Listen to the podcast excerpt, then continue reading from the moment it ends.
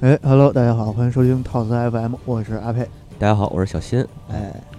大家好，我是猫火。嘿嘿，特别自觉了啊 啊！这个开坑啊，继续嗯，咱们对这不是这应该是填坑是吧？猫火老师，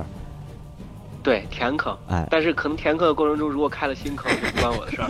就是南南那叫南派三叔手法，啊就是在填坑同时一边一边填一边 挖。啊，对，这个猫火老师，这个前两天看咱们留言，有一位听友就是说，这猫火老师啊是挖坑专专家，嗯，呃嗯对对对啊，但是就是喜欢猫和老师挖坑。对， 呃，我们这期咱们这期聊什么呢？这个是进入了苏美尔这个大坑了啊，对对对这个应该算是中亚了，对，嗯进入中亚，对，然后呢，苏这维尔啊啊，你说，啊你说，我先说一下，咱们节目现在可能会未未来的节目可能会有一些变化啊，就是鉴于呢，此前猫火老师的专业知识已经把我的粉丝全盘吸引过去了，所以我呢从这期节目开始，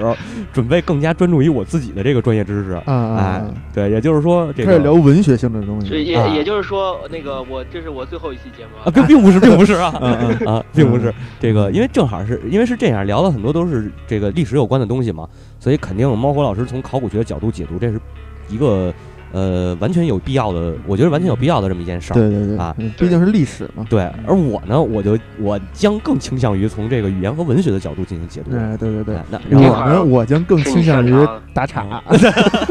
对，这都是咱俩擅长的，是吧？ 嗯嗯。然后我觉得猫火老师这样啊，历史观的话，咱们三个还是说秉秉承自己的历史观。嗯，哎，如果有一致的地，有有可能一致，也有可能不同。不同的话，咱们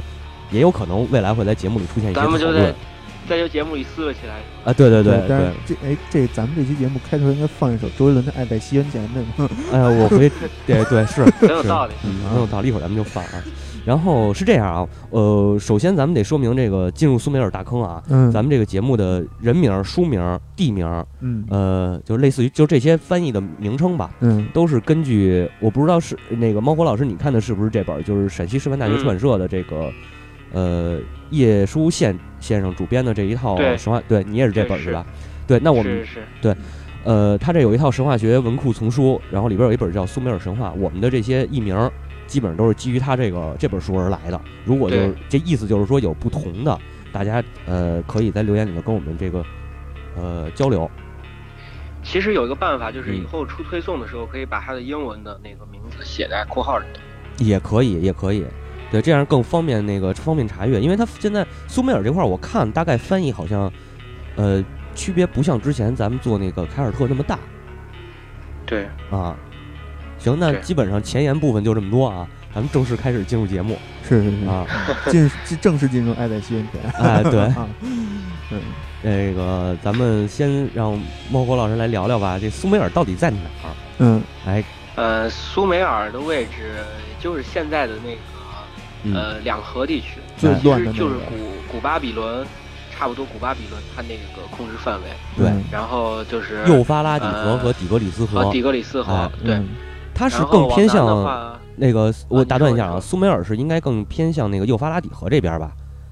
呃，苏美尔对更偏向幼发拉底河这边，啊，呃，继继续。然后嗯它往南的话可能会跟阿拉伯有接触，啊，然后嗯尤嗯其是后期的一些一些闪族的一些部落哎，对，可能会跟阿拉伯有接触，这里出现了一然个后重要的这个应该是什么民这个种族概念吧，就是这对闪闪族族啊，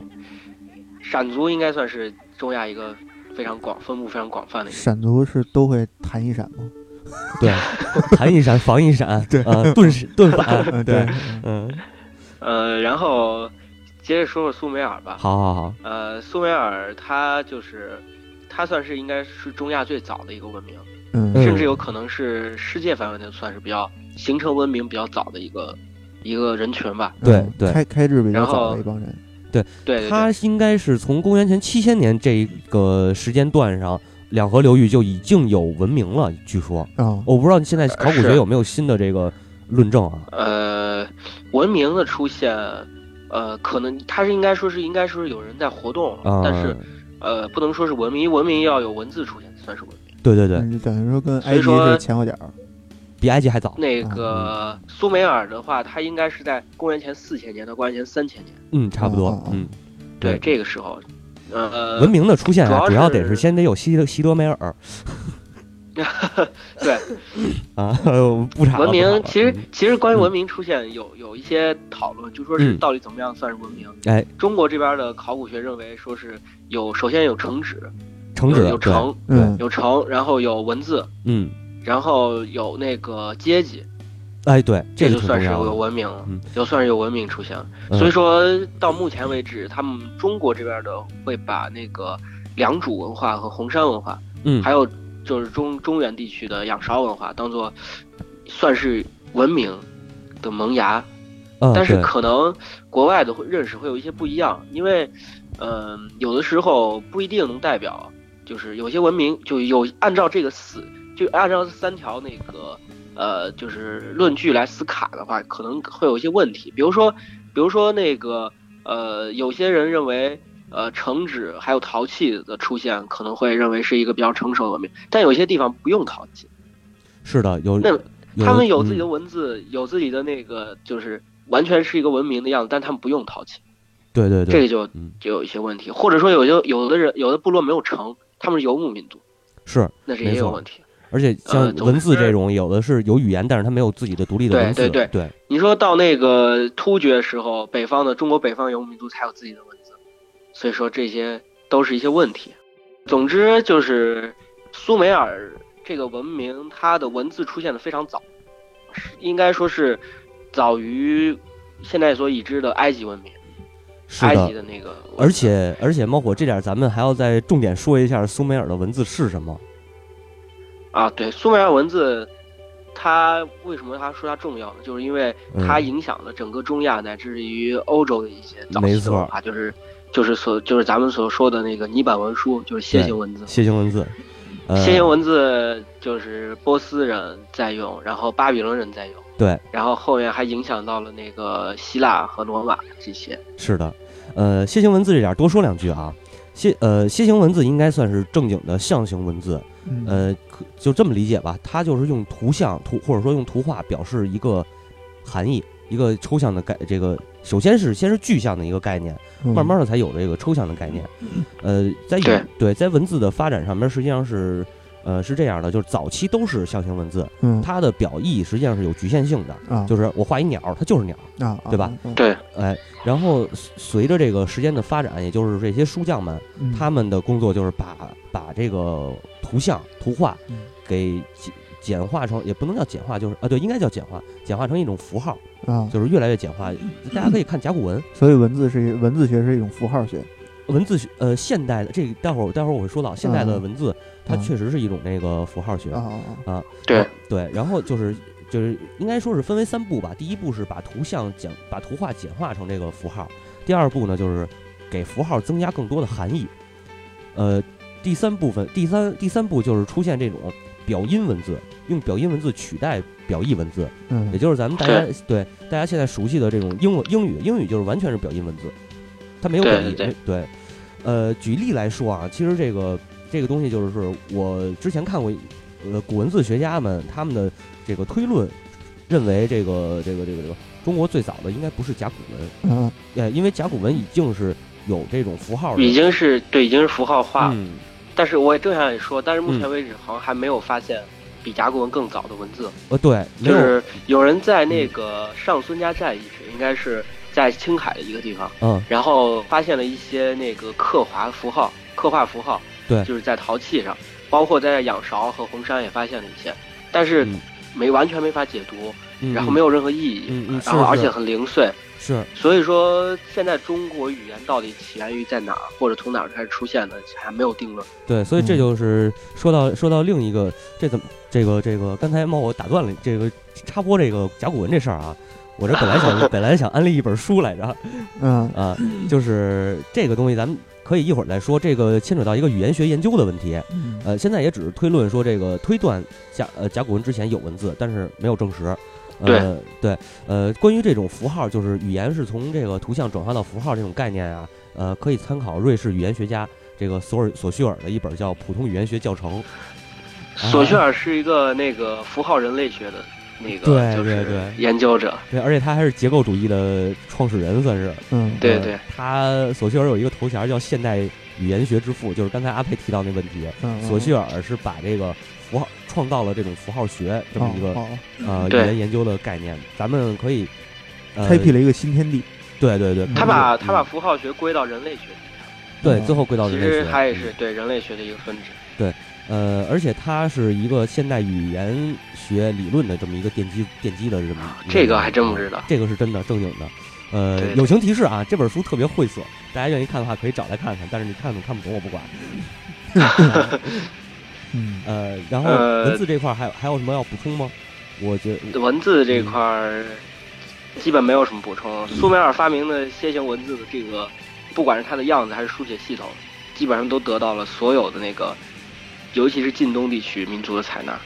对，到后来的那个《汉谟拉比法典》，这个对，这也是采用楔形文字刻画的。人类对对最对早的文化输出嗯 的，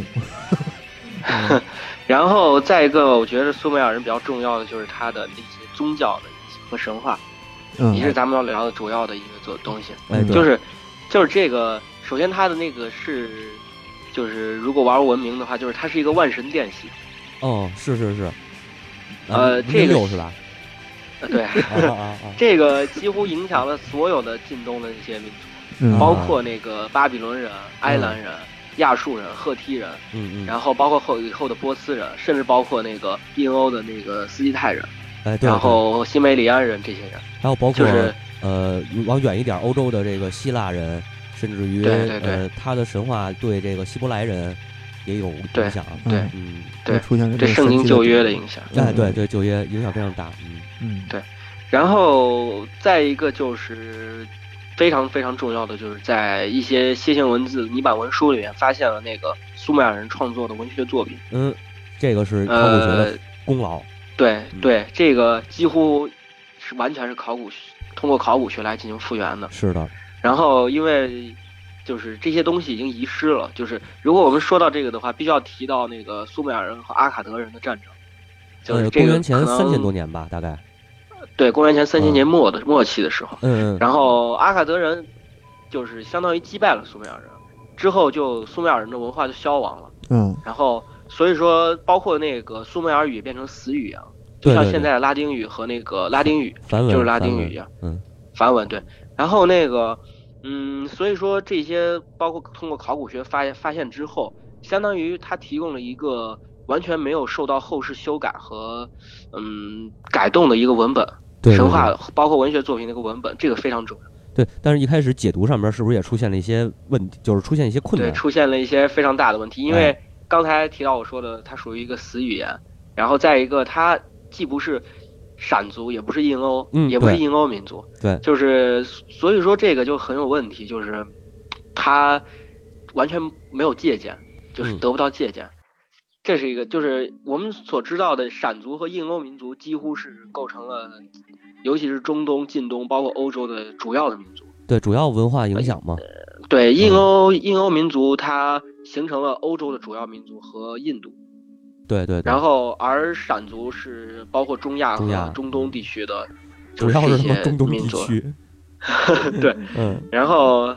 所以说这个，呃，它既然不是这两个的话，就很有就是很很难得到在现代进行试读的时候，很难得到语言学上的一些帮助和对照，是的。这样就解释的时候还出现了很大的问题。但是这里边有一个有，我记得有一个好玩的事儿，就是阿卡德人是完全几乎完全继承了苏美尔人的文字对。对，嗯，如果呃讲讲，要不我来讲讲书，就是如何试读它这个过程吧，行，就是我发觉现得了这个过程。对对对，简单你说说一下，简单说一下这部分。这个其嗯实其实那个发现就是对那个呃苏美尔语的试读，必须要提到对阿卡德语的试读，但是阿卡德语的试读又跟波斯语有关系。嗯，哎呃，嗯最早的最早最早的一个人，嗯呃，叫杜培龙，是个法国的，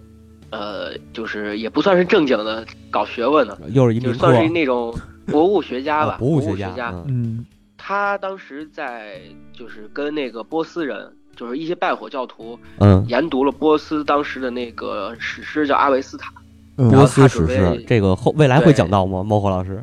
对，进行一些对对那个阿维斯塔进行一些，就是把它翻译成英文，嗯嗯嗯然后呃，紧接着那个呃，他的一些应该说是研究吧，应该算是研究。嗯，然后就是呃，就是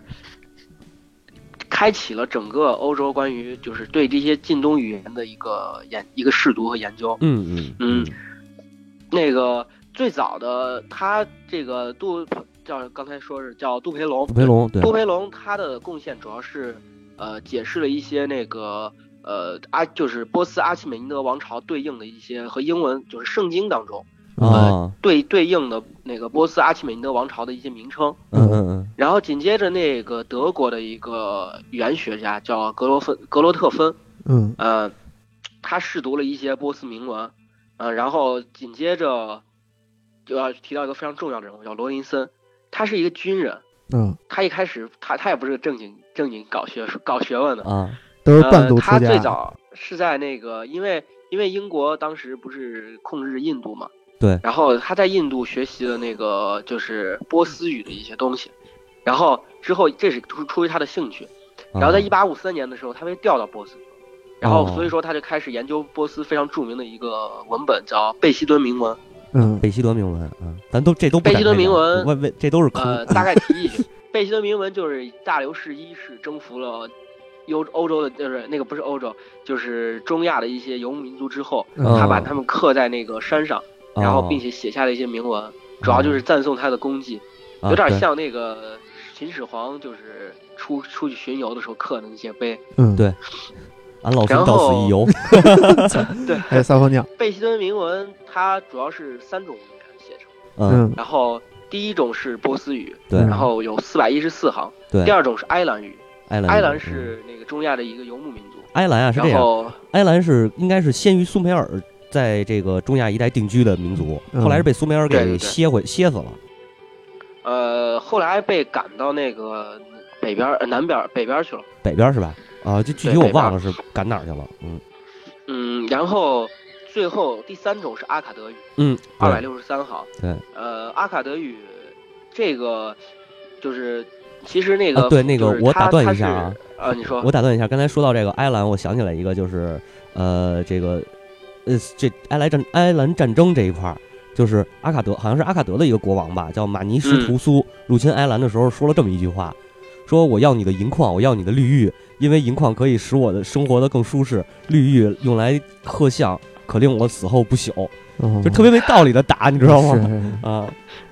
对，其实中亚那些国王都挺好大喜功的。呃，对对对对对，然后咱们继续，嗯，呃，继续就是第三种是阿卡德语，但是当时并不知道那是阿卡德语。嗯哦，其实那个他是罗林森是这样，是把那个贝希顿铭文拓印下来的。嗯嗯，拓印这个是个非常，其实拓印贝希顿铭文非常危险，非常危对险，就因为它是刻在刻在山上嗯两。百多米的垂直的山崖上。他一共是去了就是四次吧，好像刻印这个，嗯，他去了，对他去了四次，嗯，然后为什么要基本刻上印用不描下来呢？就是拓印，不是刻拓印哦哦拓印哦拓印哦哦哦拓印，嗯然后啊就是就是描他用了嗯十十几，十四年时间。嗯十嗯，四年时间，中途去了四次，然后把它嗯全部拓印下来。嗯，对然后之后，在一八四六年的时候，罗林森在一个亚洲皇家亚洲学会杂志，哦，然后发表他的论文。这个杂志在当时，呃，就是它是英国的一个杂志。对。然后完了之后，这个杂志当时，呃，是相当比较有学术地位的一个一个杂志。嗯所以说，这个他给出了贝希敦铭文波斯语译文的一些翻译，就翻译成英文。嗯，这点我然后那再个插一句啊，就是这个最早最早起起这个研究东方学，应该叫东方学的这个呃起起步阶段，应该也是在欧洲，嗯对对对，嗯，是，一定是在欧洲，对对跟地理大发现还是有关系的。没错没错，有关系，嗯，然后继续吧，嗯呃，然后，然后那个第二种埃兰语泰语翻译过来，呃，嗯因为它有可以借鉴的文本，它的那个就是闪族语言，就是可借鉴文本很多。嗯然后第三种的话，第三种当时一直大家都没有注意，大家一直以为就是它就是埃兰语，嗯一开始都没注意到，嗯嗯但后来，呃，就是大概到了，呃，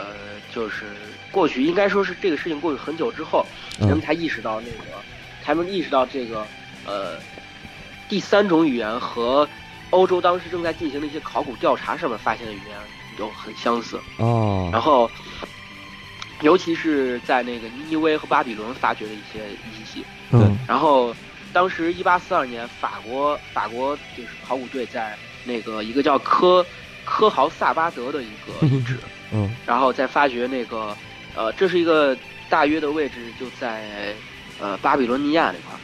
然后，一八四五年的时候，莱亚德莱亚德在那个尼姆鲁德和尼尼微进行考古发掘，嗯这些都是古巴比伦所控制的地区。然后在这些，所以在这里面发现了很多的碑文，然后刻有那个文字、砖石、泥板，然后还有就是，呃，主主要是泥板文书。嗯，然后再到了一八五零年之后，欧洲开始发掘亚述的遗址，对，亚然述后，嗯所以说这些一系列的，包括亚述、巴比伦的遗址发现的东西，嗯，就是都和那个就是贝希顿铭文第三行第三种译文是完全一致的。嗯嗯嗯所以说这就有有有一些人就发现了一些问题，嗯，然后一开始这种语言被就是干就直接命名为闪族语言，闪族语，对但是后来发现太宽泛了，对对然后对完了之后，而且它是一个就是表意的语言，对，然后所以说所以说那个呃。当时就是整个欧洲对他议论纷纷，就是很多人都提出了各种各样的观点，嗯有的人认为它是闪族语，嗯有的认为把它正式就是一个叫爱德华辛克斯的爱尔兰学者，嗯把它定指定为阿卡德语或者亚述，嗯，或者亚述语，然后对或者亚述，因为主要的一些东西还在亚述发现的，在一八五零年的遗址，啊嗯，然后但是还是又是罗林森出现了，嗯然后他在一八五一年的时候又出版了就是第三种译文的翻译，完全是他由自自己独立完成的翻译，嗯，就是他完翻译了贝希顿铭文，就是第三种语言的，直接把它翻译成英文。啊，所以说这个就这个就很很重要，就是，呃，所以这个就很重要。然后，呃，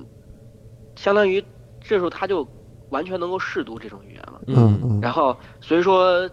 以罗林森的那个观点为为主，所以把它就命名为阿卡德语。嗯嗯对，然后，呃，其实就是这些阿卡德语的翻译，就标志着整个当时欧洲的闪族语言就被翻译的差不多了，就是在近东地区。嗯 然后就是这时候，应该就提到我们应该上上期已经提过很多次，就是前面的节目就是比较语言学，这些比较语言学学者就是就发现了那个呃楔形文字的一些问题，就是在楔在闪族语言当中，就是因为我对语言学不是很了解，嗯嗯，就是没关系，我就是他这个说我擅长了，操 对对对，他说嗯辅音那个比较，就是他说辅音是一种稳定的元素，而元音的变化相当大，这个看起对来不是不自然，对对就对是，，呃，这儿你有什么想说的吗？这儿呃，关于这个抚育这个这个问题，其实就是说，呃，应该是推断出来，因为这种辅音的变化，推断出来这个阿卡德语不是阿卡德人发明的，嗯，对对对，前面是有不继是他承。发明的，呃，是这样，一般的语言来说，辅音是多变的，而元音应该是呃稳定不变。比如嗯说，对，比如说那嗯个英文的，包括浊化，对包括辅音的浊化，对，你看英文的那个元音是 a a i 啊 o u，啊我我有啊喔呃 u 是汉语拼音嗯嗯也一样。是吗？嗯对，然后那个像日语，呃，嗯日语就是 r e u i o，嗯，这些都没有对变化，他们的发音是嗯没有对变化的，嗯嗯而变化多的是这个呃是这个这个辅音，嗯对吧？你比如咱们说那个啪和啪和八，对嗯吧嗯？这就是辅音的变化，嗯元音都是 r。啊啊，呃，简单举这么一例子，嗯但是猫火老师说的这种就是辅音不变啊，啊，元音变。嗯这但是我没接触过这种语言，就所是以就是生孩子那个姓儿不改，改名儿，不是名儿不改，改姓儿。 对对对对啊对啊，嗯，是这么理解。嗯这个例子举得非常的好。嗯呃，然后可以，我觉得可以再多说一点啊，就是这个苏美尔语，它实际上是呃，当然这是后来发现确认它是苏美尔语之后，嗯呃，这个这个来解就是来来分析它，嗯，苏美尔语属于一种粘着语。粘着语，对，，什么叫对对粘着？对，粘着语系，哎，就是就是大舌头说的。不是不是不是，哦你这个属这个属于 太胡逼了。嗯嗯，日语日语也是一种粘着语，哎，日语也是粘着语哦，对，就是它会有那种浊音那种概念。嗯不是不是，我来解释一下啊。啊什么叫粘着语呢？粘着语就是在这个动词和名词后边粘连上这种不同的词尾，来表达相应的这语法功能，啊，就是区别语法功能来用的。嗯一般的情况下，就是这词尾是有一个确定的意思或者确定的一个语法功能的。嗯呃，这个一个词尾也是一个语语速。哦，哎，就为什么我说为什么我一直说日语特别好学呢？嗯，就是日语突破第一关，你这个什么什么那个拼读什么都没问题了，以后嗯，往后学就是背背动词，就剩下跟你都会了就。跟养狗似的，先把它尾巴搞定了。啊啊，呃对对对， 啊，这举个例子那来跟说，这个年嗯终语相对的是一种什么什什么？哎呦，那哦叫什么我 忘了，嗯我我我还真忘了，反正透透亮语，呃不是透 亮语，回头这个可以呃那个嗯叫叫叫波波折语，啊波折语，对对啊对对，对波折。嗯语，嗯然后这个这个后边再说，时间关系，咱们以后嗯有机会再说。是先来是就是简单举几个例子，说这个呃粘着语，嗯，比如咱们说这个一哭，嗯日语里的这个去吧，哎就是语库太好了，一哭嗯一哭就是普通的动词，啊，对吧？然后你比如说那个变成那个搜 exo 是那个是命是令意意是志型，意哎嗯啊命令命令型命令型啊，啊，啊命令型，我记得是啊，有可能因为我我那个语法这一块儿我已经忘得差不多了，现在对会数对不我也忘不得会差不说，多对了对对， 呃，学多了以后就是语法你就忘了，这已经啊变成了一种你 的那对个对对那个随时能反应过来了。对对对，对，然后比较那个典型的就是假定态，假定态是加那个就是一哭那个一 k 类吧，嗯啊，加那个 k 类吧，对嗯对，就对是呃，假如去的话怎么怎么样的这种，嗯呃，就是其实就是一个词尾变化，举这么个例子简单说一下，嗯，我觉得能方便大家理解一嗯对，你还不是不说呢 下，是啊吗？啊，呃，基本上就是我觉得差不多这这我我我我想就说是的它这是些靠嗯那个词形的变化来来区分词义尾啊词词对词尾尾的变化对来区分这个词义，呃而不是就是语法对语语嗯法句句句子的这个一整整个整整句的意思，呃也呃也对对对对啊对，是没是错一没个什错么语态啊？这对对啊对，啊时的变，你看日语里头经经典的两种变化，一种叫变形，一种叫变态嘛，啊，是是是， 嗯，对吧？猫火老师学过，应该也知道这个。 对，所以嗯日本人都很变态， 嗯啊啊，继续行，差不多，我这点说的就是这些。嗯，呃，其实那个就是被命名为阿卡，就被命名为那个阿卡德语之后，然后就就是就是，呃，我刚我刚刚讲到的这一一说突然忘了，对对对，我呃讲的就是那个、发现那个就是苏美尔语之后，嗯，然后就开始给这种语言进行，就是还是那个比较语言学家他他总结出来的一些词根，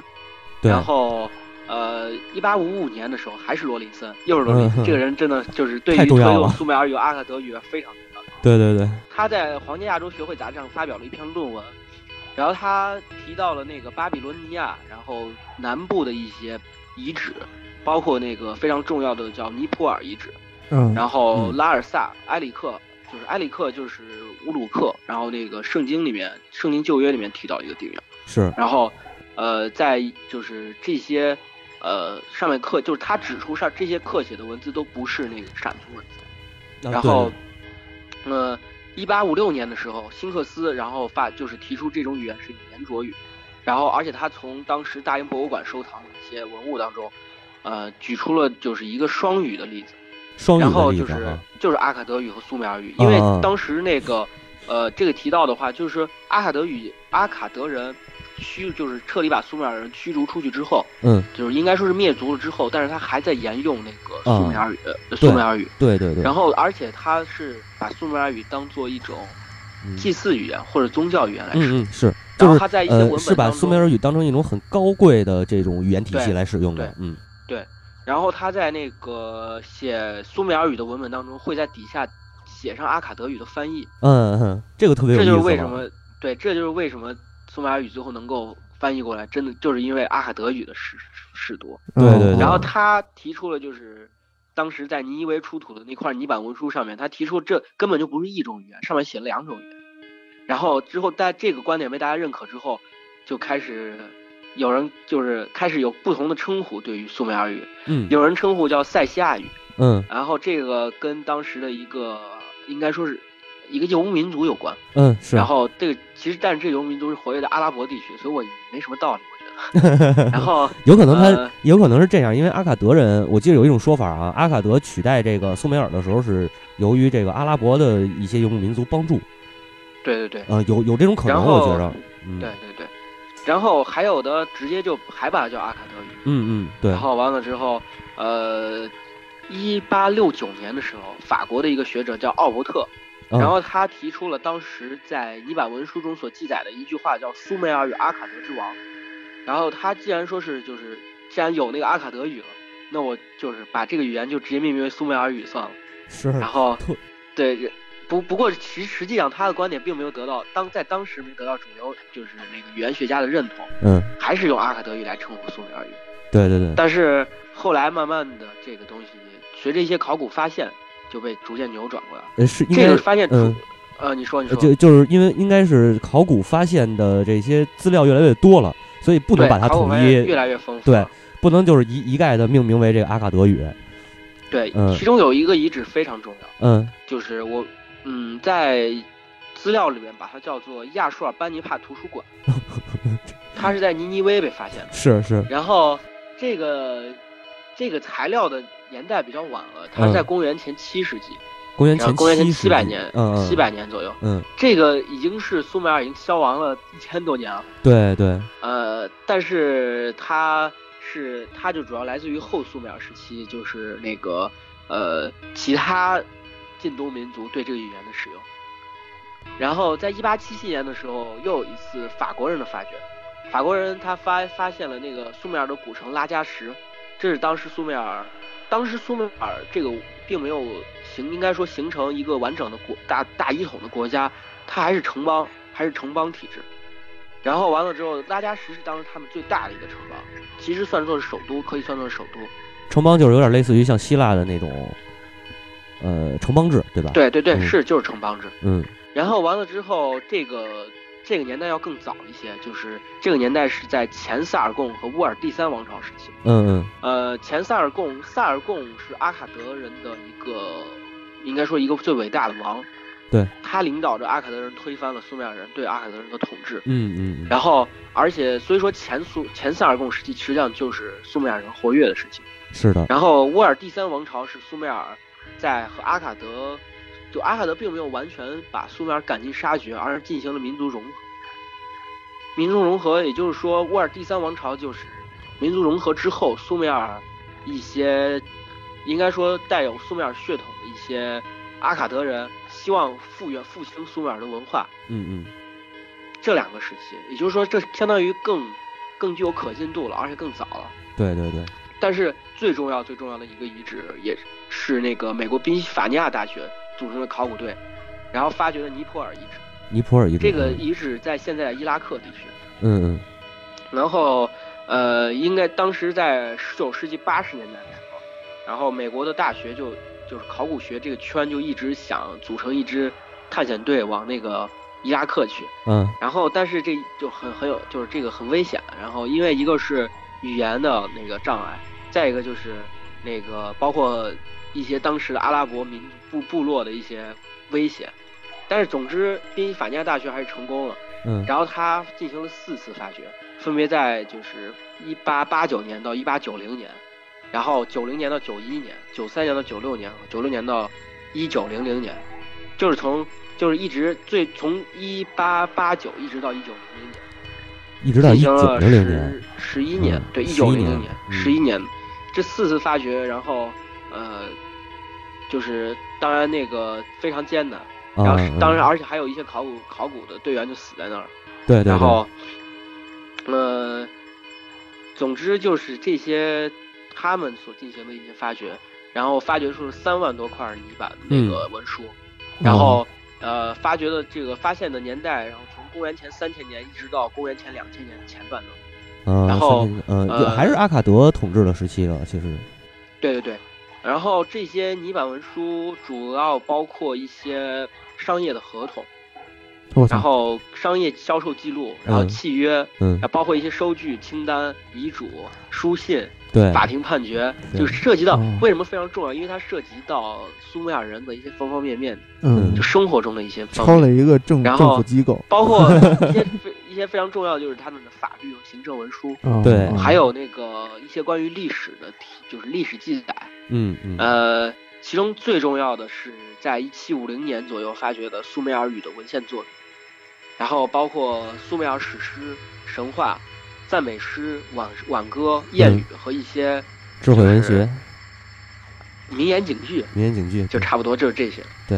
嗯然后，呃，这个发掘就像你刚刚说的，还是在那个阿卡德人统治时期。对对对，但是后来德国人在拉法一个这个城邦，这个城邦非常重要，就是旧约里所提到的大洪水嗯发生的地方，嗯就是是舒鲁帕克。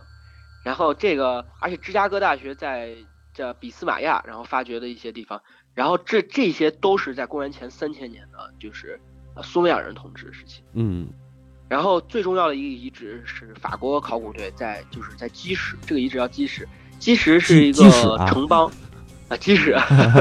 呃，就是这个城邦是嗯以前萨尔贡作为那个在这个城邦做过顾问，哦，他之所以能够领导阿卡德人推翻苏美尔人的统治，就是因为他在这城邦做了顾问之后，对苏美尔就是进行了一些了解，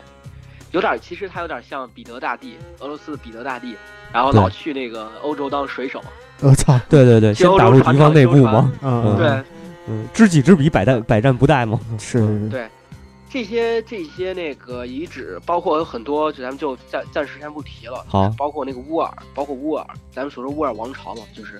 呃，这些这些遗址，其实一直到就是从十八世纪到十九世纪开始，嗯一直到就二战爆发的那个那段时间还在发掘，哦，就哎是对包括德国人，德国人在一九二八年的时候还发掘，一九二八年，我操，对，嗯就还打着仗呢，边真打仗边发掘。对对，所以为什么危险呢？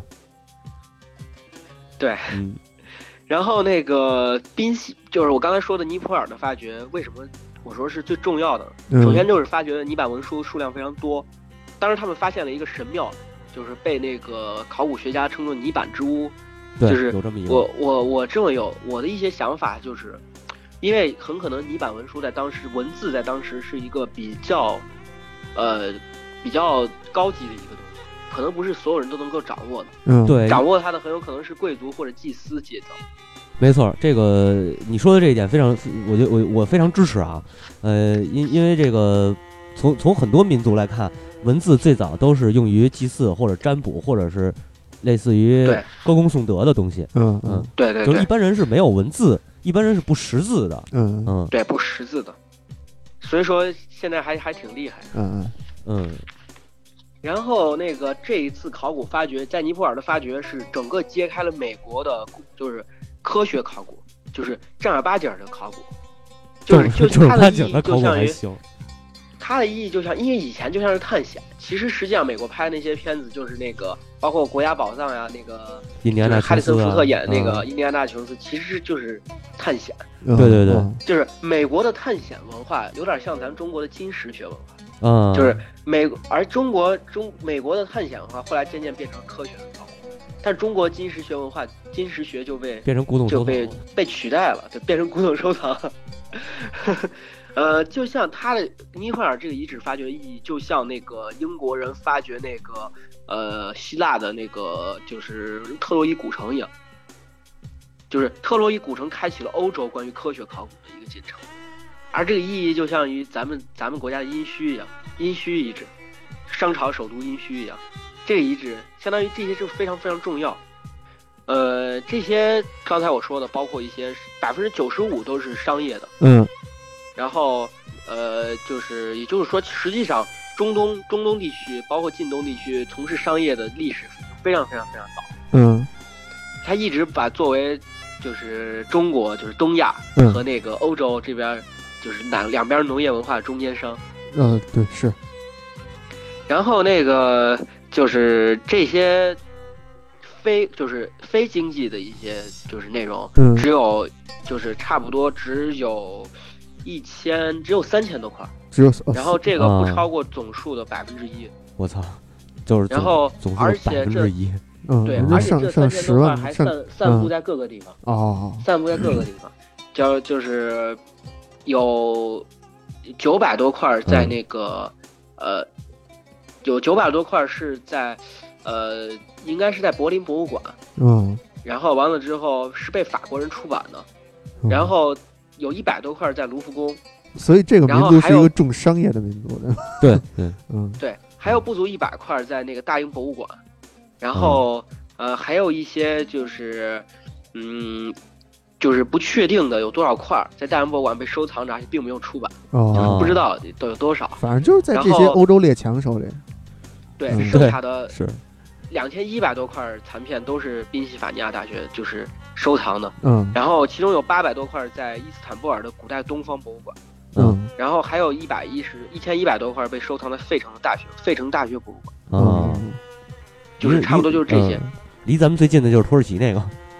对，嗯但是最近老老搞爆炸了，好像不方便去 是吧？是是是，是的，美国还老有枪击呢那个操，呃，那个就是，其实看这个阿卡德语的这些泥板文书，我其实有一个特别强烈的感觉，嗯就是非常非常像中国的那个敦煌藏经洞。哎，哎哎对对，刚才我也东刚方才神我也洞正想说呢，嗯，对，这些就是有有有的在法国，有的在大英博物馆，有的在那个法国集美博物馆，嗯，有的在那个京都大学博物馆，有的在东京国立博物馆，还有的在新德里博物馆。我操，新德里因为因为博物馆当时那因为当时英国人就是那个法国的伯希和和英国斯坦因都是从印度出发的。那这个改天我得问问我们公司那个印度同事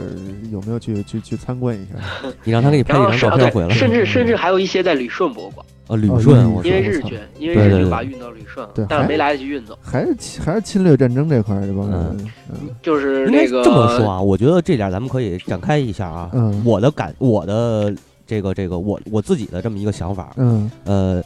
除了中国，嗯呃那个时期啊，嗯，除了中国，剩下的世界各国都很注意注意保护这个文物。啊，对对对对对，你比如说这个美国人投投这个男孩儿嗯和和这个什么呃，就是男那叫什么来着？嗯你啊啊，对胖子，胖子，对，嗯那个梁梁思成嘛，对对？吧？就极力上书美国总统，就是说嗯你对对不要对往别奈良、别往京都奈良呃奈京良啊那，京都投这个原子弹，嗯最后选择的不是长崎和广岛吗？对对对，嗯嗯对后来梁思成还上书北京市长别拆城墙呢，嗯啊对嗯，但是还拆了。啊是是是，你你啊，你但是但是你就那作个你习就仲作勋啊把。习仲勋把西安城墙保护，哎，对对对对对对对对，所以就你看，你看你们这两个人就是明显的啊两个例子。啊，你看，你就作，啊，这个猫火老师就非常的会说 哎 哎，我他找就我回来夸我习找哎，我对 对对对，往回夸这找我个习习习习仲勋老同志啊啊，革命前辈，啊嗯，哎，保护了这个中国的这个绚丽瑰宝。对嗯，所以习习近平主席哎，为什么也这么重视保护国这个这个中国文化呢？对对，对，你看他，这个习主席到哪儿演讲都是引经据典对对对对对吧？这就是证明我们中国文化是伟大的。哎哎，嗯这这就证明对呃我们从那这个期节目你说开的始引，经据典是撸起袖子干起来，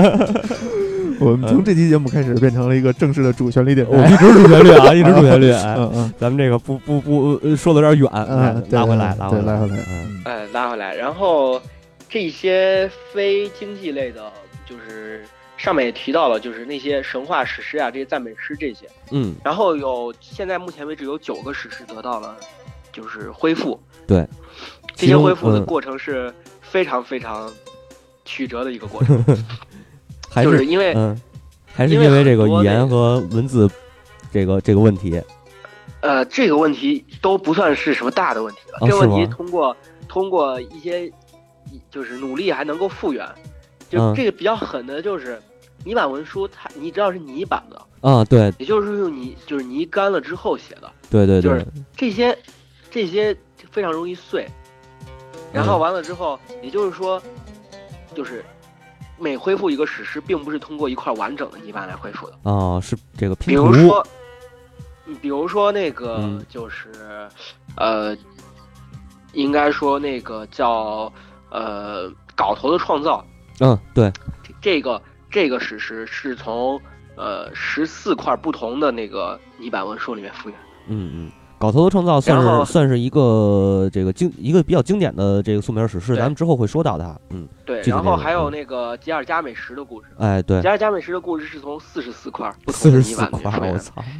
嗯，就是就是我现在都想不明白，都几千块那个东西，他从里面找出四十四块，嗯，然后把它拼在一起，拼成一个完整的故事，是件多么艰难的事儿。这也是一探险工作。是是是嗯，这这就对跟那个从这就跟那个从四库全书里边挑那个帝国，只挑出不到一百 次出现那个，啊哎也差不多，是对是是一是一个工程。对对对嗯对，嗯对，然后那个，嗯、总的来说就是，其实就是苏美尔的一些就是语言的一些试读，包括神话试读，最后总结出来那个一个语言学家总结出来一个苏美尔语法基础。嗯嗯这本书，所以说这个相对来说比较好一些。嗯然后这九个史诗包括那个呃恩美卡英雄嗯恩美卡，卢加尔班卢加尔班达达对和吉尔加美什。呃，这点儿插一吉尔句加啊美什，啊，你先说吧啊，你先对说吧，你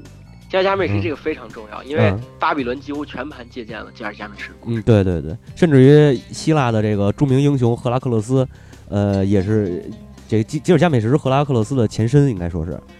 呃，是哦，这这个我现在都不知道，呃这个是我还我真不知道。有这个说法。然后，呃，还有就是、呃有一个比较抱歉的一点啊，就是我们第一期神神叨叨的时候，好像把吉尔加美什说成印度英雄，还是说成他妈美洲英雄来着？忘了，反正是 是呃，反正说的美国超级英雄 嗯 DC 这块儿的，对啊，可能是漫威这块儿的，嗯这个说错了，他他其实应该是两河这一带的。嗯嗯嗯，对对对，嗯，呃，然后那个就是然后我觉得这样就是可以说说他，既然咱说到史诗了，就是展开一下说说他的文学形式吧。对香这一块，嗯我觉得你可能比较擅长。啊，是吗？那个，那我先说了啊，就是刚才猫火老师说到这个史诗，就是恩梅卡、呃，卢加尔班达和吉尔加美什这三个，应该是呃，这个这个这个苏美尔最重要的三部英雄史诗。呃，其他的余下一共不是有九个嘛？其他的余下还包括有这个，就是我就不多举例子，有英雄的，还有一些写怪物的，比如这个呃怪写怪物库尔的这个史诗，库尔就相当于啊这希伯来的利维坦，还有咱们当初讲那个古希腊时候那个巨人提丰，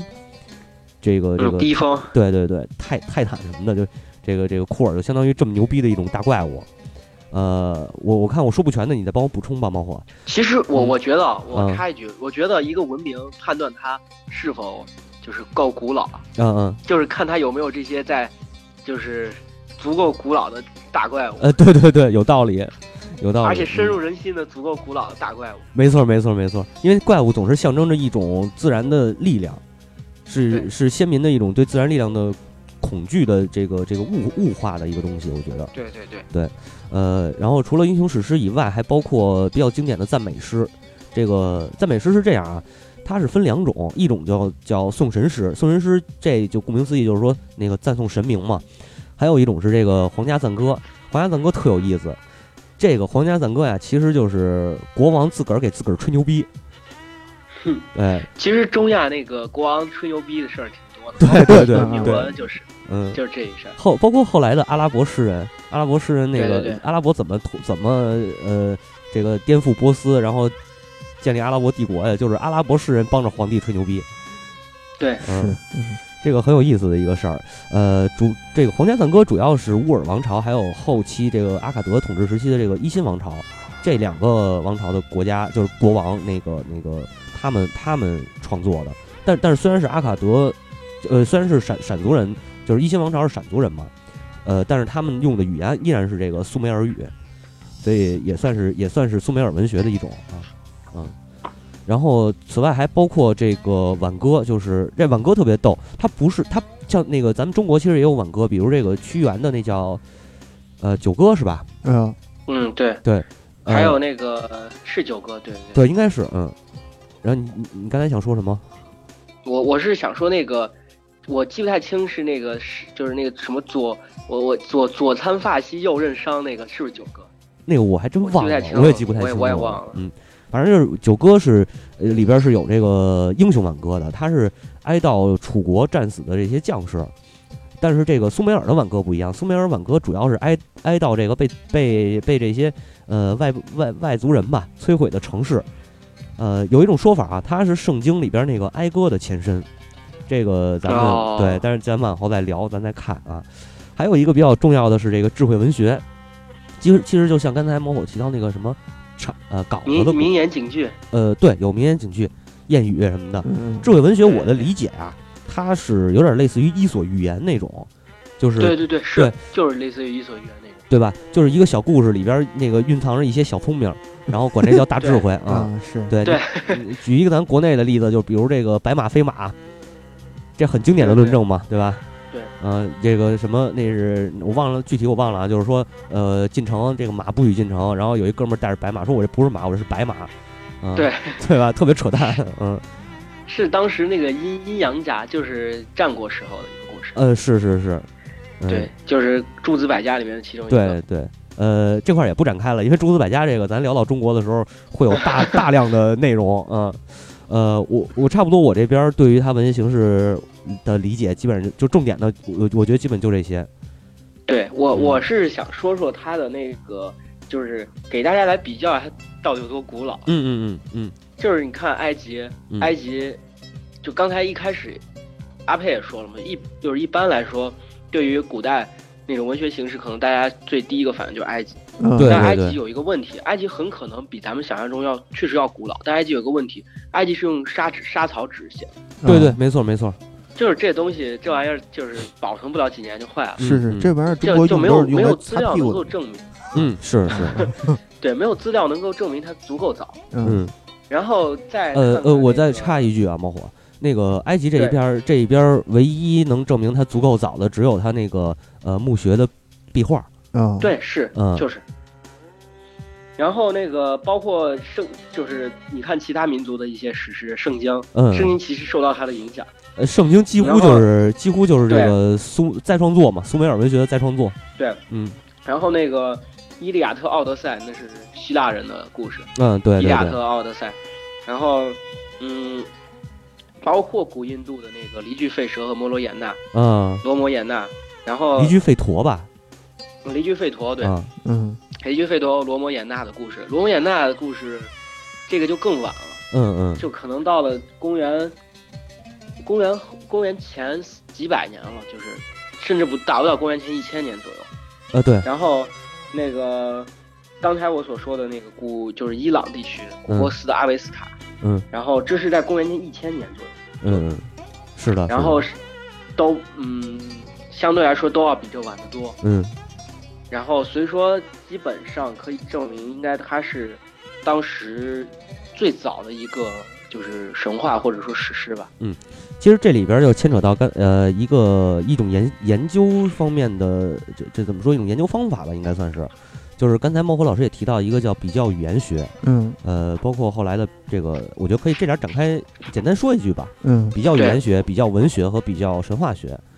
对，对最早出现的应该就是比较语言学，它是呃它的形成啊，主要就是为了研究这个梵文。呃，应该说是为了研究印欧民族。呃，对对对，这个这个，我后来如果咱们有机会填那个啊，不对，是一定有机会填那 个印印欧民族那个坑的话，啊是 嗯是吗我？会提到啊这个，我会提到就是比较详细的讲这个比较语言学的发展。啊行，那就这点儿我就不展开讲这个，但是对可以说一下比它比较呃，呃，你说你说，我说就是可以说一下它的这个研究形式，就是对，比但是较嗯语言学就是就是通过一些，应该说是一些语言学上面的词根来研究，就是它的一些语言发展，嗯是通过这样啊比较，嗯，啊，是这样，你说就是你说语言学的研究当中，就是刚才咱们提到这大神啊，索索绪尔，他他创造了这两种研究方法，一个叫历史语言学，一个叫共识语言学，嗯，就是历史历史是呃研究一个语言的这个演变历史，就对对对对，它的演变过程，共识是在同一时期的，就是研究同一时期两种或者两种以上的这个语言的异同，还有它们的那个共性。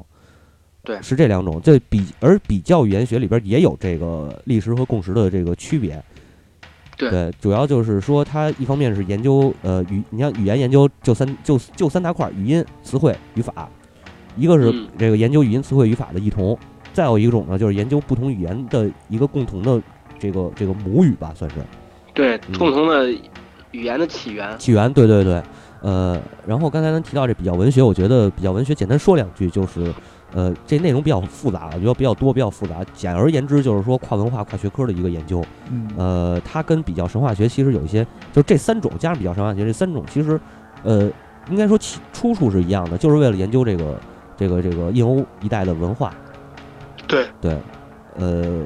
我觉得这这点儿我反正我不我没有什么再展开的东西要说，因为我想留到啊，后边儿。我我是我我是说那个比较原学，包括那个比较呃神话学的一些学者都特别厉害，嗯，对他对们。每个人至少要掌握那个就是五到十种语言，对啊，对啊，而且至少这、这五到十种语言有三到四种是私语言，死语言没错没错，呃，而且都、就是都是要精通的，相当厉害。对，这样嗯精通、是要没非错常非常精通，没错，比如然后季羡林一人掌握了对多少种，反正十几种是死语言吧？对，嗯，吐火罗语，对梵文这，些梵文，嗯，然后，然后这些就是他而且他可能研究一辈子就一个理论，但这一个没理错论可能就改变了整个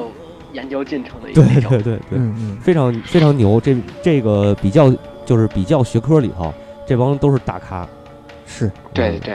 啊，我觉得这样啊，咱们那个这期时间也也也也不短了啊。嗯嗯，聊了半天没聊苏美尔神话 啊，光他是妈是讲是苏美尔的这个考古发现这了。是咱们对节目的一贯尿性。对对对啊，呃，我觉得这样，咱们最后结尾这一部分，我想说说苏美尔的一些呃民俗吧，算是啊、嗯，一个是刚才这个孟火老师说到他们，呃，很善于商商业对对对，嗯，呃，商业的话，它肯定要牵扯到一些呃这个纠纷嘛， 老老老牌儿那个资本主义国家，不不能叫资本主义，嗯啊老牌儿这个商业帝国商业帝国、啊，对，算帝国吗？不算吧，嗯那会儿应该没有帝国的概念嗯。，应该没有帝国，城邦。嗯嗯，对，对，小城邦一般都善于这个商业，包括像希腊也是如如此。是，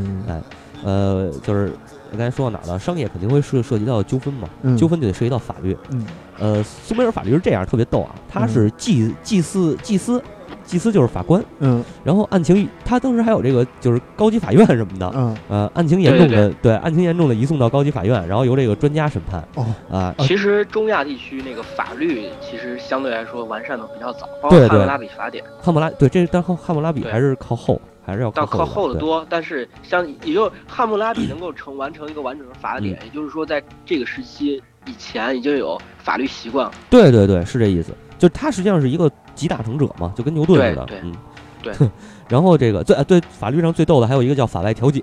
啊，啊，就是私了啊，私了就对是找私了私了特逗，得找一大了的，找一大了过来平事儿。 找一大了还行啊这。大了啊，这啊这个这大了现在现现在这个中国一些农村还有，啊有有有嗯，呃，在天津话里边大了是这个红操办红白事儿的，啊是，对，嗯，北京方言里头大了就是。这怎么怎么解释？我没法解释了。他这大了，你你你这个你可以这么理解，嗯就是这个红红红这办办红事儿的时候，这村里边，比如说你要村里边不举，是啊你说那个是天津方言里的，我说这个是咱们说的这个大了。啊，就是黑，算是黑化吧，也也也算黑化吧，就可是能长者长者啊，啊或者说这个地位比较高的人，魔他 加一秒， 加一秒， 嗯，为长者戏嗯啊，就是他就是说，呃，他说话管用，嗯，说白了，了就是他在这一个部落里头，对或者在这一圈人里头，他有话语权，对对对对啊，嗯，嗯就是类似于这种。对然后他出来评这事儿，这嗯就是 呃法外调解，是是是嗯，也也挺好玩的。然后关于对这个对关于苏美尔的教育方面，我觉得咱们也可以说两句。嗯呃，早期的苏美尔教育其实是已经有数学的概念了，啊，对对，哎是因为他们是一个重商业的国家嘛，就肯定是要对数学那种，你可以不识字，但你不能不识数，那肯定好像 很也肯很定有是这道样理。的啊，有道理，嗯。啊但是他们他们的数学包括加减乘除、啊，平方、立方， 我操，还有使用几 何啊、啊我操，这厉害了， 这个确实是厉害了。这个很牛逼。嗯然后呃，对，还有一个特别有意思的事儿，就是在儿童教育的这个书里边啊，嗯对，泥板里边不是书，嗯泥板里边有这样的字，就是人类在原始时代不吃。不如不知吃饭，不知穿衣。嗯他们在地面爬行，饿了就地吃草，渴了就沟喝水嗯，就地吃草，啊。这是羊吧？这不是人 我也觉得。 吧？啊，但是但是你就是我，我为什么说这句？你从这句话里边就看出来，嗯，他们的文明已经相当先进了。对，对对因为他他就是怎么说呢？他认为在那个时，就刚才咱说苏美尔得是公元前三千到四千年，嗯嗯，但是他认为他就是也首先证明一点，就是在这个公元前四千年之前还有民文明，呃，就还有人类，呃，是啊还有人那类肯定的，人类是好几十万年前这种呃，对啊。嗯然后第二个证明就是在这时期他们已经有文明的自觉了，啊我觉得啊，对对对，就是嗯已经进化的相当高级了，呃，不能说相当高级，反正是已经有一种文诞生一种文明了，是，嗯嗯，呃那种智慧生成的，智慧型的还行。嗯，然后就是这个，刚才猫火也提到这个，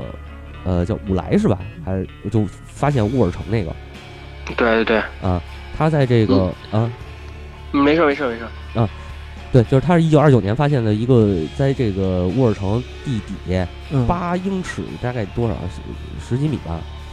十几米厚的这个淤泥粘土层底下，嗯发现了一个发现了一些这个这个这个就是考古发现吧，嗯呃，然后他推断这个是幼发拉底河泛滥的一个结果，嗯，所以从这儿解读就是说苏美尔人有一个大洪水神话。哦，就从这儿来的。是，对对，嗯，而且说后来又影响到了圣经里面的大。没错儿，嗯没错儿，嗯没错儿，这个应该是公元前有这个有一种说法是公元前两千三百年左右出现的这个诗人还有学者，嗯呃，他们就是叙述古代史，就是两千三百年时期所谓的古代史，嗯，就是三千多、四千四千多年那会儿嘛。嗯嗯然后这个他们叙述的这些作品里边，就是有有这个诗，主要是以诗为主，嗯，有创世神话、乐园神话、呃大洪水神话哦啊。然后后来就传到了希伯来，啊是嗯啊对，对，而且我再多说两句，就是呃，两河流域这个地方是这样的，嗯首先是苏美尔人打跑埃兰人，然后嗯苏美尔人占领这块地儿，嗯，完了是阿卡德人进来把打打灭了苏美尔人，阿卡德人占领这雅块卡地儿。德人应该不是是进来了，就是他嗯一直处在苏美尔人统治之下。啊，对对对哦，后来那起义了呃，那就这么着说，起义就是说政权的一个更迭吧，啊哦，，政权的一个更对，迭萨。尔贡，按理来说，其实萨尔贡是个真的是个非常伟大的王者，就是因为他他领导着不文化不那么先进的阿卡德人，嗯推翻了苏美尔人。嗯，但对是又有一个问题，就是这就导致了苏美尔之后，按理来说苏美尔这么高的文化水平，嗯应该能发发就是继续往前嗯发展，还应该会更灿烂、更辉煌的文化。是的，是的，中亚的文化就这么变，就是被带有游牧性质闪族，然后给给那个相当于给破坏了。嗯我是这么觉得，给破坏了。呃，也我觉得，我觉得你说的也有道理，呃，但实际上这东西这个事儿就是一个弱弱肉强食的这么一个，对嗯、对，因为然后嗯在此之后，中亚就再也没有形成过，几乎再也没有形成过统一的王国。嗯就只有巴比伦尼亚那个时期算是最，呃，对，最但是辉只煌的。是是偏南一些。对对对，嗯这这就是历史告诉我们，这个资本主义是活不下去的。 啊重重商业必不行，还是得要重农业 啊，是吗？嗯 所以其实其实那个。当时咱们咱们这个这期节目之前的叙述，包括嗯苏美尔人灿烂的文化，嗯，对，然后包括他们的一些先进的科技、嗯教育水平。其实我我一直有这么一种感觉，就是很可能圣经里面所描绘的那个黄金时代，嗯嗯，就是就是人们对苏美尔文明的想象。有可能，有可能，有可能，对，呃，然后这里边我觉得咱们可以再多提一个啊，就是这个一直以来咱们说到的希伯来人，嗯希伯来人应该也属于闪族人吧？嗯，希伯来人，我还这块儿还不是很了解，我我好像是在我印象中好像是我属于对但我我不是很确定。我记着好像也是，嗯，呃它肯定是有联系，有要不然应那该个是就反正也是这一代，嗯对，对对，要不然他这个这文化这这这神话也不可能那什么嗯，对抄。他们的。对他嗯们其实就是一直处于在巴比伦处于这个被统治的这么一个阶层比较低的，哦对，所以为什么后来有一个出埃及记啊，哦就是应许之地是怎么来的呀？是是是是啊，是从这儿来嗯的，对对，就是是他们从巴比伦流放到这个对迦南，反正就一直啊没好过过，啊，对，这个这这个民族挺惨的，没咱过过好日子。当然，这希伯来这事儿，咱们那个聊完苏美尔，聊阿聊完阿卡德，可能就顺到这个嗯，呃看吧，也没准儿到时候再往后放啊。是嗯是是，呃，对咱们嗯时间差不多了。对，然后今天这咱们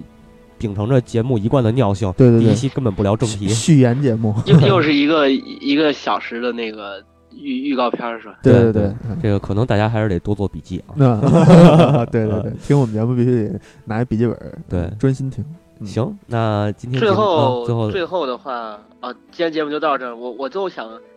找到一个创世纪的一个文，就是一个短诗。嗯，可以可以，我觉得你可以，对咱可以念一念这个，嗯对，这个短诗描绘的就是当时的黄金时代。嗯，是吗？